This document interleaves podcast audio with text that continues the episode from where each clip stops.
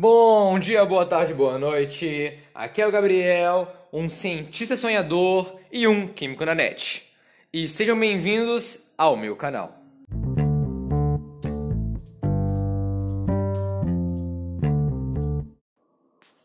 Esse é o terceiro episódio da nossa série Átomos, o mundo quântico.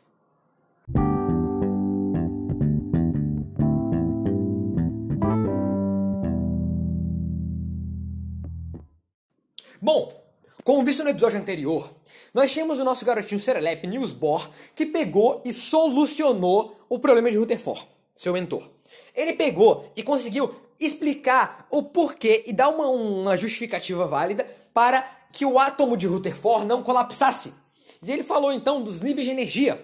A gente viu então que os níveis de energia seriam como andares e que você não consegue passar do primeiro para o segundo andar e parar no meio. É impossível. Se você pega o seu elevador e vai lá, eu quero chegar no terceiro andar, e ele para no dois e meio, não tem como. Então, ou é no segundo ou é no terceiro. Era a mesma ideia de Niels Bohr. Ele falou então que o átomo, o elétron, ele tinha é, espaços, níveis de energia quantizados. Só podia ir de um para o outro. Tudo bem? E aí, bom, ok.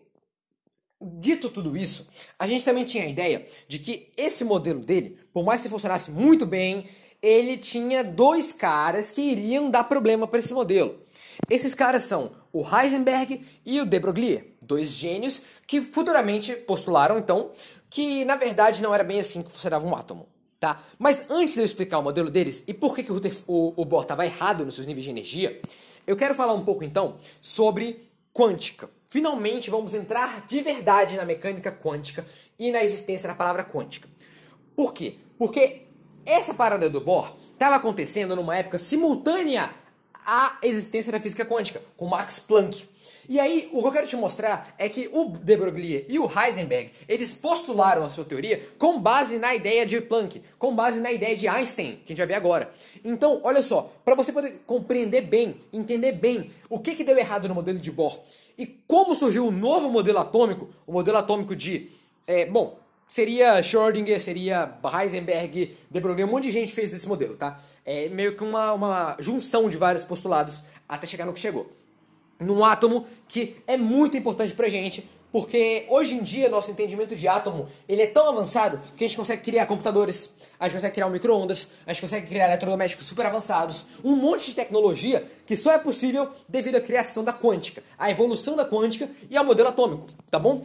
Então, vamos começar falando um pouquinho da história dela. Ela surgiu em 1900. E antes, eu queria deixar claro uma coisa, galera. Quântica, essa palavra quântica, ela causa muita confusão, tá? Porque ela é usada de modo errado para inúmeras coisas. Um exemplo claro é que eu tava na rua um dia desses, eu tava no mercado, antes da quarentena, tá? É, comprando algumas coisinhas para casa, tá? Comprando lá é, um pouquinho de Red Bull, que eu gosto de tomar energético, comprando é, algumas comidinhas, umas carnes, umas saladas. E aí eu vi, eu vi a aberração. Eu vi, eu tava olhando, cara, nossa senhora, doeu minha alma, sabe? Eu senti lá dentro da alma. Eu tava passando pelos condimentos e eu vi sal. Falei, hum, vamos pegar um pouquinho de sal, tá sem sal lá em casa. E eu olhei do lado do sal e eu vi escrito sal quântico por apenas 40 reais. E o sal normal acho que era mais ou menos 8, não lembro qual a quantia, era bastante sal. É... Bom, cara, eu olhei para aquilo e fiquei pensando, tá, peraí, sal quântico, ok. O que é um sal quântico? E eu fui ler, né, na embalagem que falava do sal quântico. E ele falava que era um sal especial, iodado de maneira quântica, que melhorava as energias do seu corpo e você sentia vibrações melhores e mais saudáveis na sua vida. Eu olhei para aquilo e falei, mano, mano, mano, não, velho, não é possível aquilo.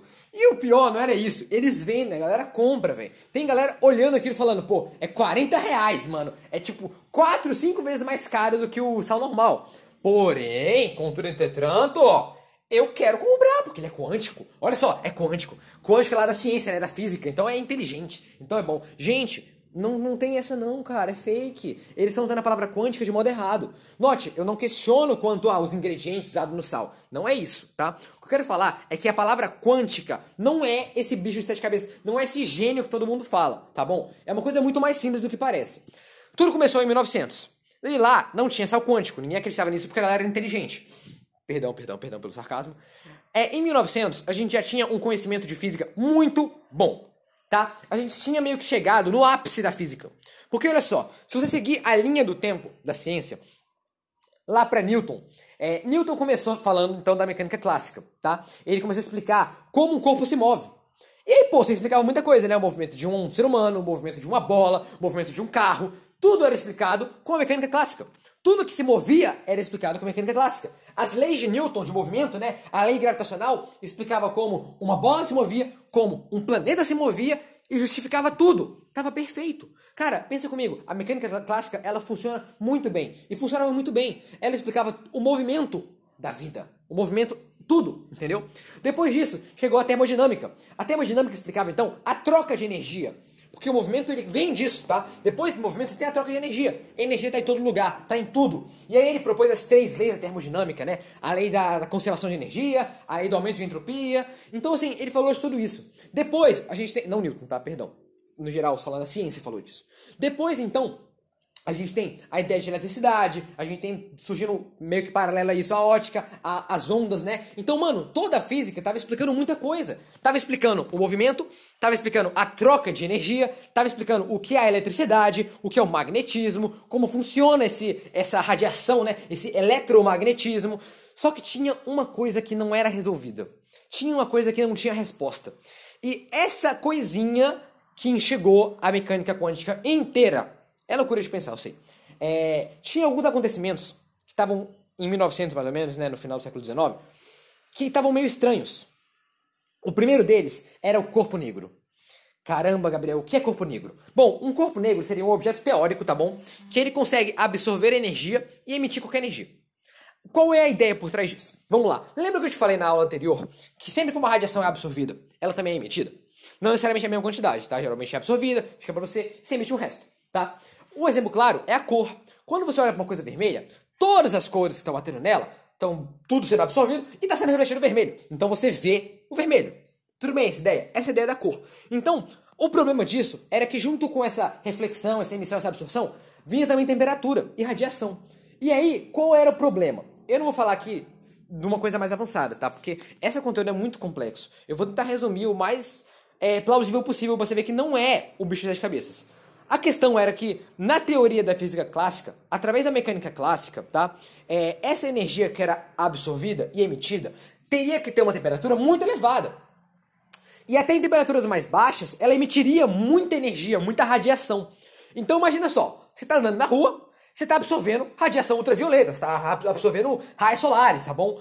E cara, quando você absorve isso daí, é, mesmo que em pouca quantidade, você emitiria isso. Então, em tese, segundo a mecânica clássica, você ia brilhar no escuro. Você ia ser fluorescente, tá ligado? Através do fenômeno da incandescência, você ia ficar brilhando.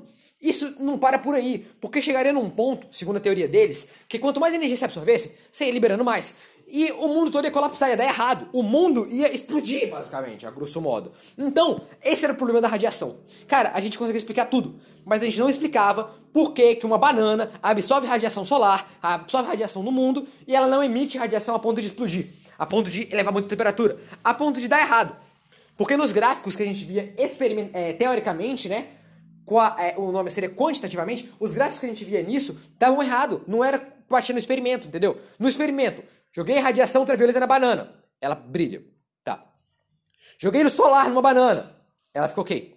Pela teoria, era pra ela brilhar. Era pra ela brilhar muito. Era pra ela explodir. E aí, bom, se realmente fosse verdade essa teoria, o mundo não existiria. E aí, é claro, isso daí não ninguém sabia responder, ninguém entendia por quê. E aí ficou conhecido então em 1900 como a catástrofe ultravioleta. Porque era um problema que ninguém sabia explicar. Não tinha explicação, cara. Todo mundo olhava pros gráficos. Tem uns gráficos que eu não vou mostrar agora. Mas todo mundo olhava pros gráficos. É, não tem como mostrar, né? Eu tô no podcast. Uh, Gabriel, seu gênio. Então, tem uns gráficos que mostravam a temperatura é, em proporção com a, a incandescência, a incidência solar, né? É, a incidência energética, quanto de energia tinha. E, mano, não batia. Não batia nada com o experimental, entendeu? No, no gráfico fazia uma curva e descia. Ou seja, a energia ela ia subir e ia depois descer, ia estabilizar. Só que na nossa teoria, nos nossos cálculos, ela ia explodir para cima, no infinito. Então, aí que surgiu tudo errado, tá ligado? Aí que deu tudo errado. E aí que surgiu, então, um cara chamado Max Planck. E o Planck foi e conseguiu resolver essa teoria. O Max Planck ele propôs então que a energia era quantizada, ou seja, na verdade a onda, a, a luz, é, a radiação que entra em algum lugar, ela se dá por níveis de energia, ela se dá por pacotinhos com energias específicas, chamadas de fóton. Ai, Gabriel, daí que sai a palavra fóton? É, o fóton ele bate, piu, é absorvido e pronto. São números específicos. Isso impede com que você, que está lá andando na rua, pegando seu sozinho, pegar um bronzeado, exploda. Porque só vem energia específica para você. Você absorve uma quantidade de energia específica e aí para.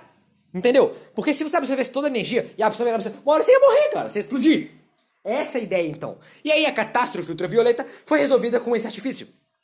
O postulado de Planck. E aí ele foi e falou que a energia, ela é proporcional, a energia que você recebe, à frequência, à cor. Tudo bem? Isso faz muito sentido se você parar pensar que o azul, de novo, não quero saber de onde você tirou isso, o azul é uma cor mais quente. Você sente mais. Você sente que ela é mais quente, sabe, no dia a dia. Eu sei que isso é um pouco mais subjetivo, né? Mas tenta usar a cabeça, imaginar um pouquinho, não quero saber o que, e pensa nisso daí. Bom, partindo desse princípio, ele postulou então que a energia vai ser igual à frequência vezes uma constante, que seria o valor mínimo de cada pacotinho. Cada pacotinho de luz, que tem uma energiazinha mínimazinhazinha, ela entra e é isto. Qual é esse, essa constante? É a constante de Planck, é o H. Por curiosidade, ela vale 6,626 vezes 10 a menos 34. Fica atento nisso. Fora-se o número dela. O que eu quero que você saiba é o menos 34. Isso quer dizer que são 34 zeros. Entendeu? É 0,0000. É muito pequeno. É muito pequenininho, ninho, Por isso que parece que ela é constante. Parece que não. A, a luz, ela parece ser constante, entendeu? Na teoria. Só que na verdade ela é quantizada. Ela tem esse, esses pacotezinhos mínimos. E o Planck ele botou uma relação para isso. E aí, todo mundo que viu a solução dele falou: Caramba! Que coisa é essa, velho? Tu tá drogado? E ele falou, galera, é, né? É o que tem pra hoje. Até o Planck não gostava dessa ideia, tá bom? O, Plan o Planck não gostava da ideia de quantizar. Para ele era só um artifício matemático que ia meio que, sabe, dar uma escapadinha, dar uma explicadinhazinha. Era meio que o, aquele famoso jeitinho brasileiro, sabe? Porque, pô, é muito fácil, né? Imagina, pô, que, que bobo, sabe? Pô, peraí, peraí. A gente não pode absorver toda a energia. Então bora falar que ela só pode absorver um pouquinho. Resolveu? Só que não era isso. Ele tinha descoberto a ideia quântica que vai mudar tudo. E qual foi essa ideia? Foi a ideia de que a luz é quantizada. Por que isso é importante, Gabriel? Você vai ver agora. Bom, agora que você entendeu um pouco do que é a catástrofe ultravioleta que aconteceu em 1900, o que eu posso te falar é, essa ideia não foi muito, ela foi aceita, mas ela não foi muito assim convincente, sabe? A galera olhava e falava, tá, isso explica, isso justifica, só que sei lá, sabe, tá faltando alguma coisinha. E aí, o cara que vai aplicar essa coisinha vai falar: não, galera, é isso mesmo e eu vou te provar. É o Albert Einstein. Einstein, então, que além de seus muitos projetos na física, fez uma contribuição para a química excepcional, química e física ao mesmo tempo, né? Que é chamada de efeito fotoelétrico. Eu vou explicar ele agora e aí vocês vão entender. Bom, junto com 1900, junto com aquela ideia toda de catástrofe ultravioleta, tinha um outro problema. Um outro cientista, que eu agora não lembro o nome, ele estava explicando sobre o efeito fotoelétrico. O que é isso? Bom, se você pega um metal, uma placa de metal, tá? Cobre, platina, ouro, prata, ferro, níquel, uma placa de metal. E joga nesse metal radiação eletromagnética. Gabriel fala melhor, luz. Uma luz verde, tá bom? Você vai pegar uma luz verde em festa e vai jogar a luz verde na, no, na placa de cobre, na placa de níquel, tá bom? Na placa de metal. Quando você joga essa luz, um elétron, ele sai voando. Piu! Pois é, você jogou a luz, piu! A luz bateu e o elétron sai voando. Ui! Cara, isso pode dizer duas coisas pra gente. Um, é... O elétron, quando ele recebe uma, uma quantidade de energia, ele pula da órbita. Só que ele pula tanto que ele sai voando, certo? Qual era o problema disso? A galera não entendia que se você mudasse a cor da luz, você mudava a quantidade de elétrons que voavam. Só que se você mudasse a intensidade da luz, um brilho mais intenso ou um brilho menos intenso, não mudava nada. Ou seja, o que ele está querendo dizer é que a energia que foi explicada por, por Planck, né, quantizada, a ideia dos fótons, é, o que mudava lá não era a quantidade de fótons, mas sim a energia de cada um. Beleza? Imagina um pacotinho pequenininho, um pacotinho grande. Pode ser 10 fótons, mil fótons. O importante lá era a quantidade de pacotinhos, o tamanho do pacotinho. Entendeu a ideia? E aí, o que acontece então? O efeito fotoelétrico foi explicado usando a teoria de Planck. Einstein falou: Eu tenho uma ideia. É, ninguém sabia explicar por quê que acontecia essa radiação, entendeu? A galera só sabia que se você jogasse uma luz, o metal disparava um elétron. E aí o Einstein foi e explicou isso. Ele falou, galera, o que acontece é que o fóton, que tem uma, energia específica, ele vai dar essa energia pro elétron. Se a energia bater com a energia mínima do elétron, ele pula de camada. E aí provou mais uma vez que a quantização fazia sentido. Porque, imagina só, bom, se uma radiação verde se um raio verde tira um elétron, então se eu deixar um raio mais verde, vai tirar mais elétron. Essa era a ideia, o senso comum, usando a mecânica clássica, a ideia clássica. Só que ele falou, não, não é isso. Não depende da quantidade de verde, e sim da cor. Porque a cor é que muda a energia de cada fóton, e a energia de cada fóton que vai fazer isso. E todo mundo falou, caramba, o cara é brabo, hein? E aí foi isso que aconteceu. O efeito fotoelétrico, por curiosidade, foi proposto em 1905, e aí Albert Einstein ganhou o Nobel por causa disso. O único Nobel de Einstein foi por causa do efeito fotoelétrico, não foi por causa da relatividade geral. É alguma coisa curiosa e que a galera pode se perguntar: por que, Gabriel? Por que não deram é, Nobel pela relatividade de Einstein? O tempo é relativo. Isso fica para outra aula, para outro tópico, para outra história.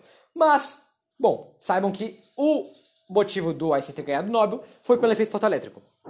E cara, chegou num ponto então que o Planck e o Einstein falaram: tá, luz não é só uma onda. A luz também é uma partícula. São várias partículas. É o fóton. Isso nos lembra da aula passada que talvez, então, hipoteticamente, o Sir Isaac Newton estava certo. O maluco previu essa parada e falou que a luz era partícula, velho. Só que aí, ficou agora. Mano, você imagina a cara dos cientistas, velho. Vou até sentar aqui. Imagina a cara de, de paisagem deles, tá ligado? Tipo, mano, eles passaram 500 anos acreditando que a luz era uma onda. Aí chega um cara louco e fala que a luz é uma partícula e prova isso com, com, com duas soluções que, mano, fazia muito sentido. Que era a catástrofe ultravioleta e o efeito fotoelétrico. Também tiveram outras, tá bom? Mas a gente não vai entrar nisso agora, não. Cara, e aí, eles chegaram e falaram, tá, então a luz é uma partícula. Só que olha só, tem uma luz aqui fazendo difração. Ela tem uma luz aqui fazendo reflexão. Tem uma luz aqui fazendo refração. Então a luz é uma onda. E aí eles olharam um pro outro e falaram, tá, galera, nós acabamos de descobrir que a luz ela apresenta uma dualidade. Ela apresenta então um caráter ondulatório e um caráter corpuscular. Ou seja, a luz é uma onda e uma partícula ao mesmo tempo. Agora eu te pergunto: você consegue imaginar isso? Porque eu não consigo. É uma parada que parece muito bizarra, né? É por isso que a galera fala que quântica parece tão complexo, porque você está tratando uma onda como uma partícula. A luz, que era uma onda, na verdade também se comporta como partícula. Então ela pode sofrer as mesmas coisas que uma partícula. Consequentemente, se ela é uma partícula e ocupa lugar no espaço, a luz tem massa. Mas isso daí é uma história de física que vai ficar para outra aula, para outra história. Aquela famosa equação, né? E é igual a mc ao quadrado de Einstein, é outra história. O que eu quero te falar aqui é que beleza. Então, o mundo pirou em 1905, no, início do século 20. Tudo mudou. Porque, mano, a gente descobriu então que não só o modelo de Bohr ele podia ser alterado, como a luz carrega partícula. A luz é uma partícula. Caramba, velho, isso é loucura, velho. Mano, na moral, o hit do momento lá não seria Anitta, não seria Felipe Neto. Seria o Einstein e o Planck falando que você é. A, a luz é feita de partícula, mano. É loucura. E aí, depois de muito tempo, surgiu um cara chamado de Broglie, Louis de Broglie, da França, e ele falou o seguinte: Calma aí, calma aí. Ele parou, coçou a barba e se questionou. Mano, se você. Ó, ó, ó, ó, olha só. Se a luz é feita de partícula e de onda, ela é uma dualidade. E se a matéria também tivesse dualidade? A luz, que é uma onda, era uma partícula. E se a matéria, que é partícula, virar onda?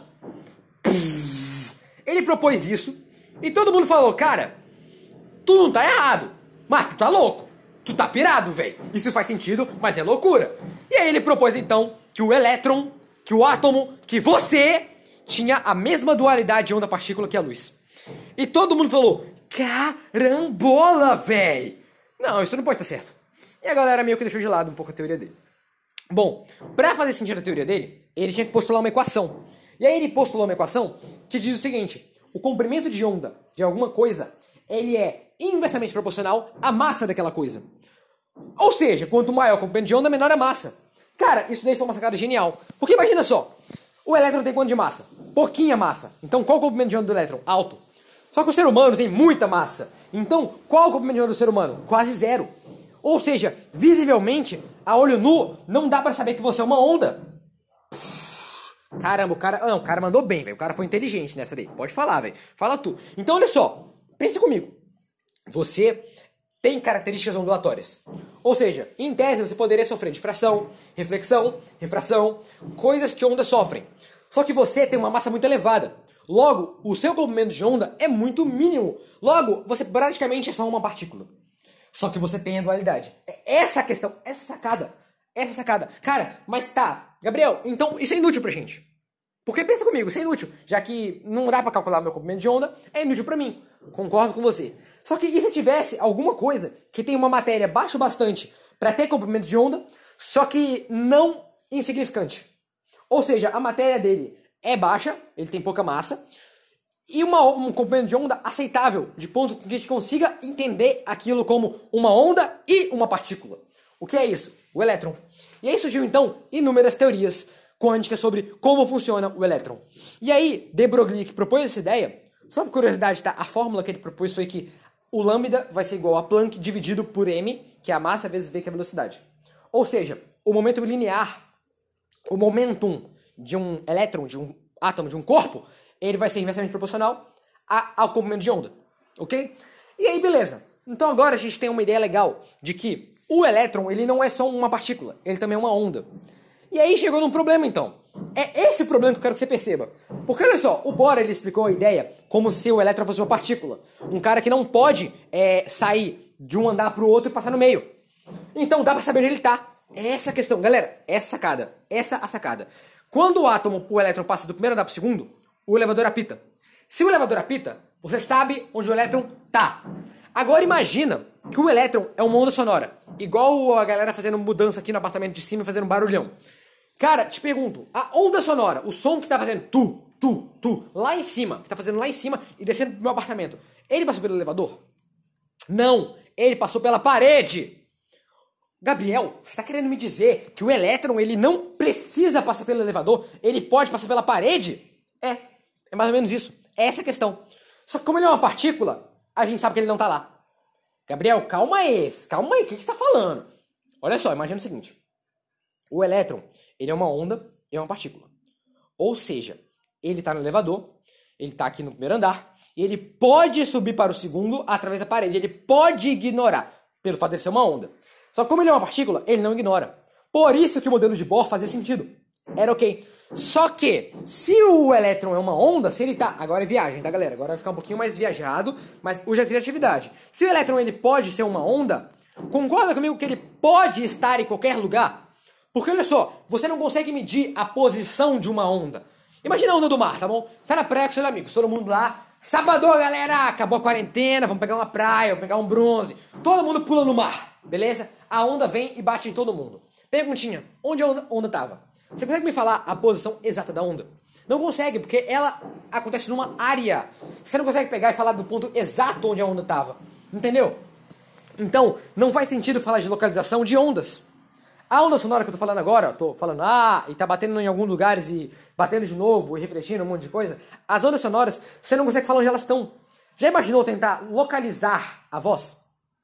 Você tem uma noção. Tanto é que, olha só, se eu tô do outro lado do prédio e falo, você não vai ouvir.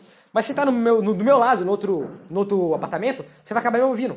E você vai saber de onde vem o som, tá ligado? Eu sei que o som que tô martelando aqui na minha casa é lá de cima. Eu consigo saber. Só que eu não sei onde exatamente é. Entendeu a ideia de onda e de, de dualidade do elétron? É isso que eu quero que você perceba. O elétron, você consegue saber onde ele está? Mais ou menos. Você não consegue ter certeza. É essa a pegada da quântica. A ideia da quântica, por isso que ela parece tão complexa, é que, cara, depois que postularam a ideia de de Broglie, e depois que postularam a ideia de Heisenberg, que eu vou entrar agora, você não consegue ter certeza de onde a onda tá. De onde o elétron tá. É essa a questão você tem uma probabilidade. Ele talvez esteja aqui, talvez esteja lá. Ele pode estar aqui, pode estar lá. Daqui a pouco a gente fala do gato, de Schrödinger. O gatinho que tá vivo e morto. Galera, galera, esse é o princípio da incerteza de Heisenberg. O Heisenberg falou isso. Ele chegou e falou Galera, como o modelo não é mais clássico, é quântico, eu não consigo falar onde um elétron tá e qual a velocidade dele ao mesmo tempo de modo certo, com certeza. Ou eu falo da velocidade ou eu falo da localização. E sempre com uma incerteza. E aí todo mundo falou, mano, peraí, tá querendo me dizer então que o modelo de elétron não. Eu, nunca vou conseguir saber onde ele tá. O que eu tenho é uma probabilidade de onde ele pode estar. Talvez, quem sabe, hipoteticamente. É. Cara, você percebeu o quão complexo é isso? Pra você ter uma ideia, nem Albert Einstein gostava dessa ideia, tá? O Einstein chegou e falou para todo mundo naquela época: Galera, Deus não joga dados. Não faz sentido você acreditar numa mecânica probabilística.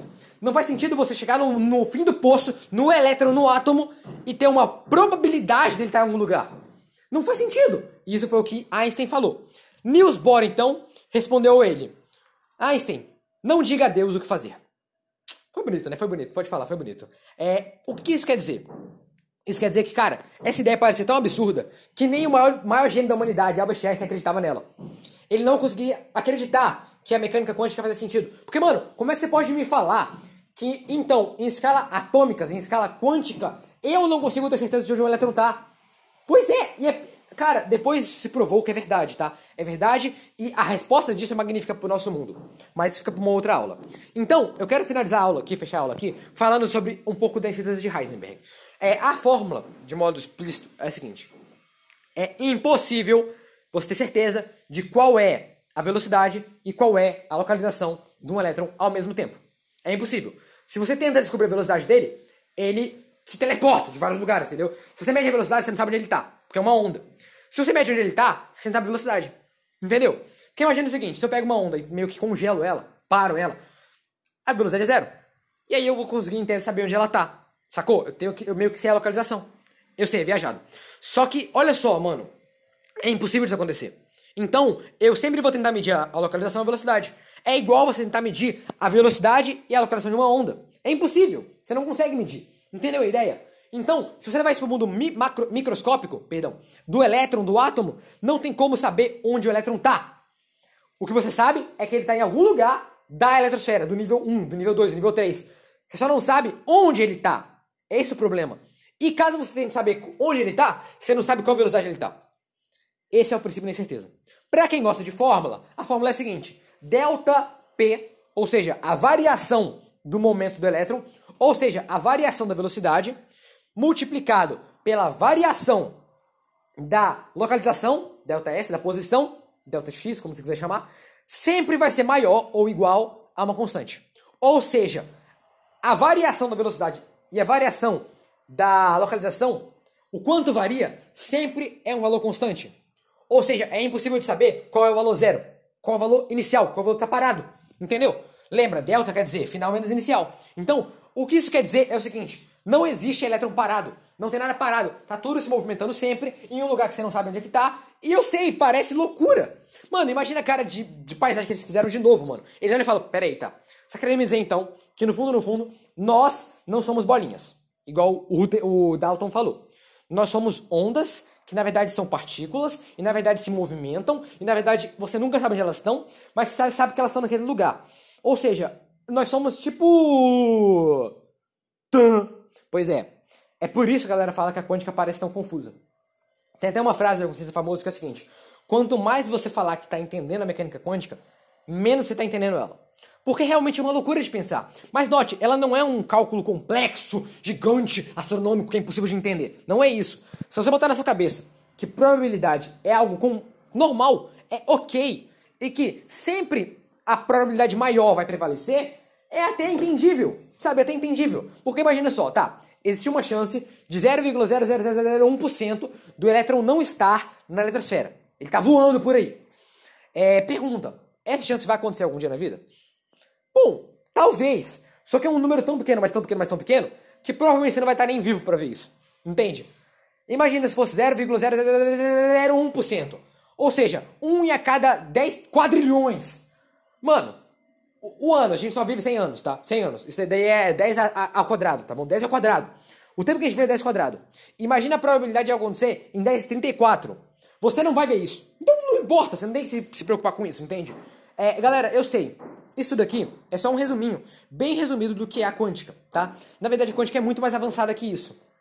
Só que assim, o que eu quero que você entenda é que, com esse conhecimento que você teve agora, de que a, a onda, a dualidade onda-partícula da luz, a dualidade da partícula da do elétron e, principalmente, com o princípio da incerteza de Heisenberg, nós conseguimos agora explicar o elétron e o átomo de um modo muito mais complexo e entender como ele funciona de verdade. E nós vamos ver isso na aula que vem. Por quê? Porque agora que nós sabemos que o átomo é uma onda, o que a gente faz? Ué, a gente pega as equações de onda para explicar o átomo, o elétron. Ou seja, tá na hora de dar uma função de onda para ele. Gabriel, o que é uma função de onda? Bom, isso fica para a próxima aula. Por curiosidade, o cara que vai aparecer agora é o Irving Schrödinger, o cara que criou a ideia daquele gatinho, né, o gato de Schrödinger, o cara que vai criar a equação de Schrödinger e o cara que vai explicar o movimento e a localização, vai tentar explicar pelo menos como funciona o átomo e o elétron com ondulatória e não com aquela ideia básica de quântica que a gente tinha antes agora o assunto vai ficar pesado e agora que vai ficar bom. Então, bom, se tiverem gostado, espero que é, divulguem, né? Apreciem, comentários e críticas, sempre estou aqui. É, por hoje é só, galera, e muito obrigado.